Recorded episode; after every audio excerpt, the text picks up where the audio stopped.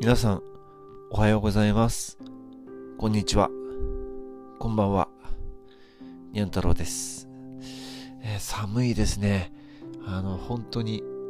体を刺すような痛い寒さっていうんでしょうかね。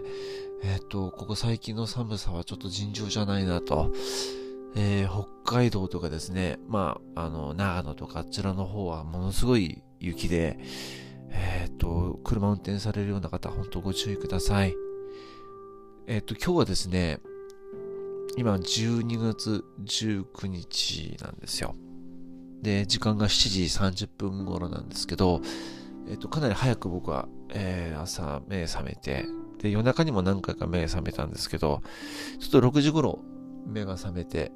えっと、スマートフォンの通知を見てですね、えっと、かなりショックなことが起きてしまいました。えっと、女優の、えっと、神田沙也加さんですね、えー去年35歳ということで、えっと、本日、あの、お亡くなりになったという報道を見ました。えっと、北海道で今日、えミュージカルの公演の予定だったということなんですけれども、えっと、ホテルからですね、22階から、えー転落をされて、えー発見されて病院に搬送されて、えーまあ、懸命な手当て等されたんですが、残念ながら、えー死亡が確認されたという報道を私読みました。えっと、まあ、事務所の発表を見ると、まあ、その憶測だけで、えーマスコミの人は何も言わないでねって書いてあったんで、僕もあえてちょっと言葉を選びます。あの、勝手なことはまだ言えないし、まあ、事務所の方の発表っていうのが、まあ一番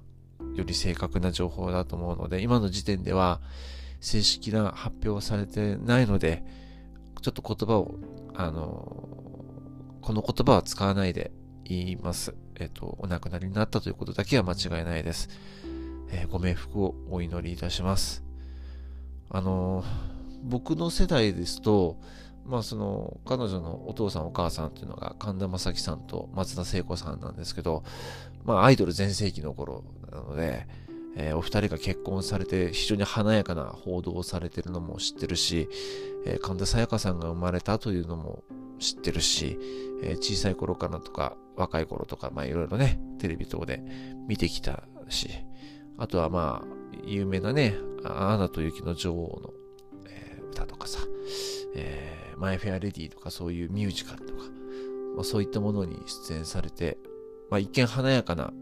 えー仕事も順調に進んでそうなイメージ、勝手な僕らのイメージかもしれないですけどね、えーその裏には、うん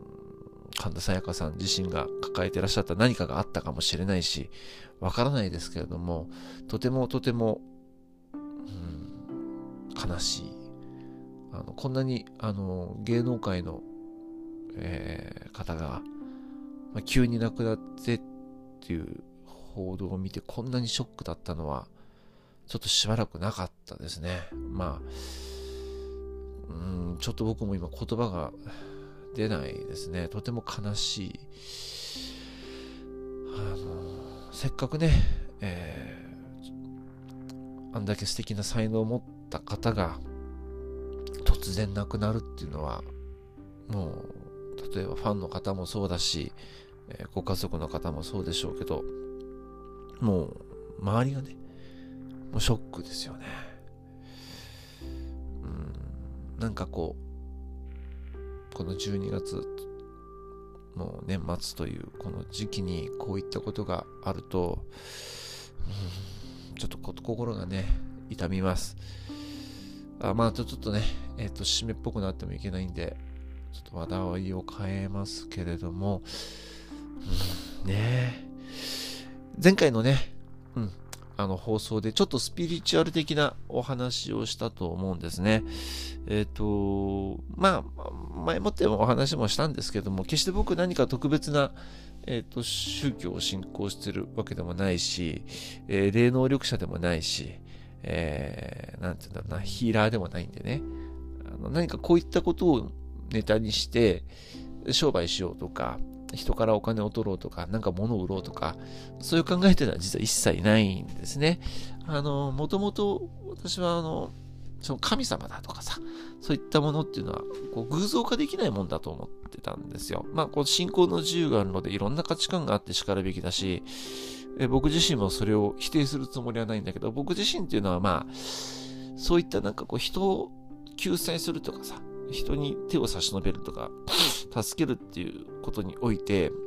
お金取るのどうなのかなっていう考えだったんですよね。例えば、あなたには何かこう、悪霊が取り付いてるから、それを除霊しないと、あなたは不幸になりますから。ね。えー、今すぐこの水晶玉を買って、えー、除霊しましょうとかね。そういうのって僕はね、どうなのかなと思うんですよね。本当に人を救いたいんだったら、お金取っちゃいけないんじゃないかなと思うんですよね。うん。あの、確かにね、あの、それをなりわいとしてる方もいるでしょうし、本物もいるでしょうけど、まあ、残念ながら、その本物か本物でないかという見極めをすることっていうのは非常に難しいんですよね。そう考えると、うん、騙されないように気をつけなきゃいけないなっていうのが一つ。なので、私は別に何かこう、そういう組織とか団体に所属してるわけではないので、えー、ご安心くださいと言っていいのかな。まあ僕、あくまでも僕個人の考えですからね。うん。それを本当になりわいとしてる方は、それでいいと僕は思ってます。うん。ただ僕はできない。なので、あの、なんていうかな。最後は信じるのは自分なんだと思うんですよね。えっ、ー、と、自分の中で答えがもあったりとか、まあ、あとは自分の心の中に、まあ、いわゆるその神様のようなものがいるというふうに考えれば、自分の心の中に、えー、問いただすというかね、聞いてみる。もう一人の自分っていうのが絶対どっかに存在してると思うし、えー、それに聞いてみて答えが出るんじゃないかと僕は思うんですよね。誰かにこの答えを求めるっていうことは実はなくて、どっちかというともう誰かに相談してる時、もうその時点で実は自分の心の中にも答えがすでにあったりすることが多いと思うんですよね。で、その答えを、えー、肯定してほしいがゆえに人に話をして、納得して行動を起こすなんていうこともあると思うんで、誰かのその心の中の答えを、えー、応援して発掘して、それを後押ししたり応援したりすることは僕はいいんじゃないかなと思うんですよね。うんまあ、前回そのライトワーカーって話をしたと思うんですけど、今度そのハイヤーセルフっていう言葉がちょっと最近僕も気になるんですよね。あの、ハイヤーセルフって何かっていうと、なんか分かりやすく言うと、その自分の中の高高次元の中の自分というものらしいんですよね。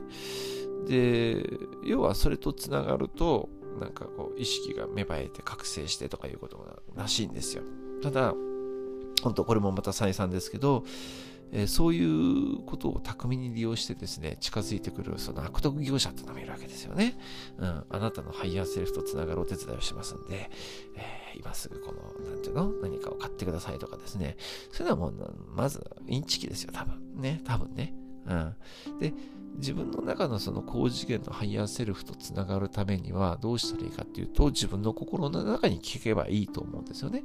で、その自分の中の問いただしをする方法だとか、えー、目覚め方だとかっていうのはそのアドバイス的な本とかさ、インターネットの記事とか読めばいいのかなと。あとは自分次第だと思うんですよね。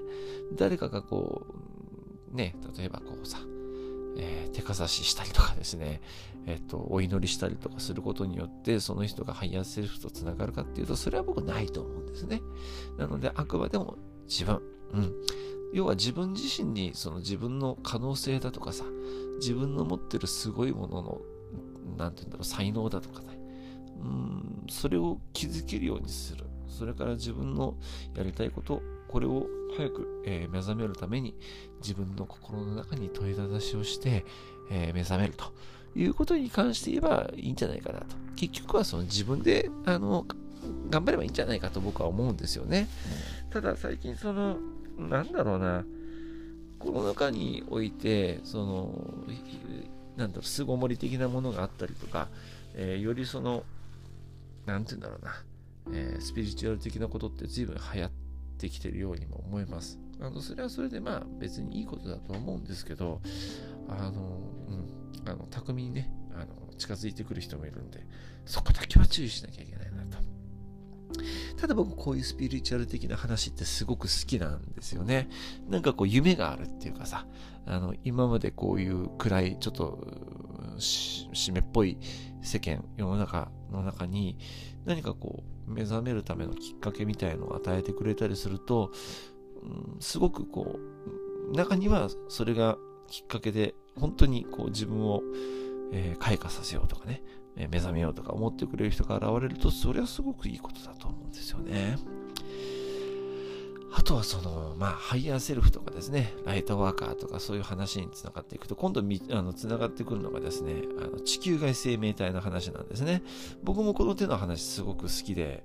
えー、学生時代なんかのね、えー、月刊雑誌ムーとかですね、よく立ち読みして、オカルト的な話とかも小さい時から僕すごい好きだったんですよね。あの、ネッシーだとかさ、えー、ユーマでしたっけ？あの、雪男みたいなね。あと巨人とかですね。えそういうネタ大好きなんですよね。インチキかもしれないっていうことは分かっていながらもそういうのを見るのがすごく好きで、えー、小学校ぐらいの時でしたかね。あの、川口博の探検隊とかですね。ああいう、あの、いかにもインチキ臭いんですけど、当時としてはああいうのを見るのがすごく楽しみで、えー、あとは八尾純一さんのその、ね、UFO 特集とかさ、宇宙人特集とかね。昔結構そういうの7時台、夜の7時台とかバンバンやってたんですよね。うん、最近そういうのやらないからつまんないなと思うんですけどね。むしろそういう方が面白いと思うんですけどね。まあその宇宙人に関しては何とも言えないんですけど、あの、僕はいると思うんですよ。絶対。うん。あの、こんだけ広いその宇宙の中で、えー、生命体、いわゆるその、まあ、まあまあ知的生命体と言われるであろう、えー、ものがですね、この地球上の人間だけなんていう方は、まあ、可能性としてはですね、まずありえない。うん。あの、もしかしたら人間っていうのもですね、あの、ダーウィンの進化論っていうのはこれ嘘でしたっていう話もあるぐらいですからね、どう考えてもですね、チンパンジー、猿からですね、徐々に、あの、皆さんも、あの、絵で見たことないですか？あの、ああの4本4本足っていうか、四つん這いになって歩いてる、えー、猿がですね、だんだんだんだんこう背筋を伸ばしていって、こう、現代人の、えー、人間の形になっていく姿とかですね、よくありますでしょ？あれ、おかしいんですよね。どう考えても猿から人間にはなれないんですよ。うん。じゃあ、その途中過程、ね、猿と人間の間ぐらいの人って今どこにいるの？って言ったらいないじゃないですか。そう考えるとですね、私たち人間って、もしかしたら、その、地球外生命体がね、何かこう、ある種と混合みたいにして作った生き物なんじゃないかなと思うんですよね。じゃその宇宙人っていうのが誰かっていうと、これもわかんないですけどね、僕はあの知り合いで宇宙人いませんので。でももしかしたら、まあよくね、夜、みんなが宇宙飛行施設っていうのがあるわけですよ。まあ、宇宙をこうさま、ね、あの、いろいろ探検している地球外生命体が、あ、この星だったら、もしかしたら、なんか、うん、新しい文明作れるかもしれないねって言って着陸して、えー、その宇宙人の DNA と何かの生命体をこう根結みたいなさせて、よし、じゃあこれほっといてみようと。ね。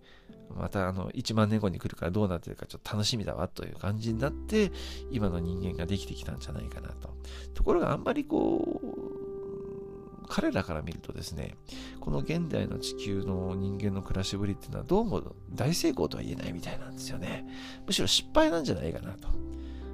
どう考えてもさあの生命体同士その人間と人間がこう暴力で争って殺し合いをするっていうのは本来だったらおかしいんですよね。うん、平和に暮らすんだったら共に手をあの差し伸べて助け合うべきはずなのに、えっと、搾取したりとかね、えー、相手の国のあの領土を取ろうとしたりとかさ、えー、その国の財産とか資源を取ろうとしたりとかするのってさどう考えてもこれおかしいんですよ。でどうやらそういう風に仕向けていったのは悪い地球外生命体なんじゃないかと。よくレプティリアンとかいう言葉聞きますでしょ？聞かないかな。あのトカゲ型の宇宙人でこう攻撃的、暴力的な、えー、宇宙人であると。でその種族が、えー、人間界に紛れ込んで、えー、そういう風に仕向けていったとかね、いろんな話を聞くんですけど、本当かどうかわかりませんけどね、ただ、え、そういうのはいけないよと、ね、平和だよ、大事なのは、共に手を差し伸べてっていうふうに、えっ、ー、と、救済をしに来てくれている、えー、地球外生命体種族もいるという話らしいんですよね。ただ残念ながらですね、僕会ったことないんですよ、まだ、彼らに。で、なんかこう、人によってはね、徐々にその、彼らからテレパシーみたいので情報を送ってくれるって言うんですけど、残念ながら僕のとこにまだ来てないんですね。うん。既読スルーすらもできないっていうね。なので、もしかしたらその近いうちに、えー、例えばさ、よくあの映画なんかでもあるじゃないですか。あの、世界各国の、えー、国の主要都市の状況にさ、UFO がボーンと来てね、えー、同時にこう、ちょっとこう、レーザービームで攻撃しちゃうようなやつあったじゃないですか。まあ、それは多分ないかもしれないけど、もしかしたらですよ。あの、昨日見たニュースの記事なんですけどね。あもうでもそういう普通のニュースアプリでもそういうネタが出るようになってきたっていうのは僕の中では結構ね、あ、これはもうあながちそろそろいろいろなことが進んでくるんじゃないかなと僕思ってるんですよ。それは、あの、かつてスプーン曲げで有名なユリ・ゲラーさんがですね、言ってたんですけど、まあ、どうやら近々その、近々つってもそのね、1000年、2000年とかじゃないらしいんですよ。もうここ数十年か数年の間に起きるんじゃないかっていう予言をしてるらしいんですけど、これ本当かどうかわかんないですよ。あの、UFO がね、UFO っていうかその地球外生命体が乗っている乗り物が、例えばそのホワイトハウスとかですね、えー、クレムリンとかですね、うん、あの天安門広場の前とかさ、まあ、日本だったらどこなんでしょうね。あの、国会議事堂ですかね。国会議事堂か。ちょっとあそこ狭いんですよね。うん。ちょっとあの、UFO が着陸するにはちょっとスペースが足りないんで、どこがいいんだろうな例えばそのほら、明治神宮とかさ、無理か。あそこも無理ですよね。えっと、野球場とかね。うん、野球場そこそこ広いですけど、そういうとこでもいいんじゃないですかねか。やっぱりインパクトがあるとこが大事だと思うんですよ。例えばディズニーランドとかね。うん、これもすごいことですよね。うんまあ、とにかくそういうところに着陸して、こうね、タラップがダーって降りてきてさ、中から光とね、ちょっとスモークみたいなのがこう大抵出てきてさ、ね、降りてくるかもしれないじゃないですか。ね。で、そこで降りてきた人が、ね、なんていうか楽しみですよね。で、そうやって登場する、まるで映画のように。ね。昔あの、未知との遭遇って映画ありましたけど、まさにあんな感じなんじゃないかみたいなことをユリ・ゲラさんが言ってたんですよ。うん。いいですね。なんか夢があって。それが事実だったとしたら、すごく安心するんだけど、あの、インディペンデンスデーみたいなですね、突然こう、すごいこう、レーザービーム発射してさ、高層ビルとか、ね、ビルが吹き飛ぶっていうんじゃちょっと困るんですよね。なので、もしかしたら、そういったことが近々起きるかもしれないっていうのを僕見て、とても夢のある話だなと思って期待してるんですけどね。それがいつになるかどうかっていうのはわからないです。でそれが本当かどうかっていうのもちょっとわかんないです。でももしかしたら本当いるかもしれないんでね。それは僕はそれもう本当楽しみにしてます。ということで、まあ今日ちょっとお話ししたことって、スタートはちょっと、あの、重たい私だったんですけどね。皆さん、あの、生きてることってすごく奇跡なんですよね。素晴らしいことだと思います。ただ、あの、もうそういう状況になってしまった時ってもう手遅れなんですよね。で、こういうことがあるとよくなんか厚生労働省のホームページで心のなんとかをとかね、命をつなぐなんとかをって言うんだけどね、もうそういう状況になった時って遅いんですよ、もう。なので、周りの人のサポート、目とかね、うん、普段からですよ。うん。普段からやっぱりちょっとしたその人の仕草であるとかさ、発言内容とか仕草の変化に敏感に気づくってこれすごく大事だと思うんでね。やっぱり人が救えるのは人です。薬とかじゃありません。やっぱり人なんですね。なので、えー、あ、ちなみに今日はですね、夜また夜勤です。うん、夜勤前にちょっと収録をしたのと、ちょっと今朝見たニュースがちょっと衝撃的だったんで、急遽マイクを取りました。えー、皆さん寒いのでお体に気をつけてください。では聞いてくれてありがとうございます。失礼いたします。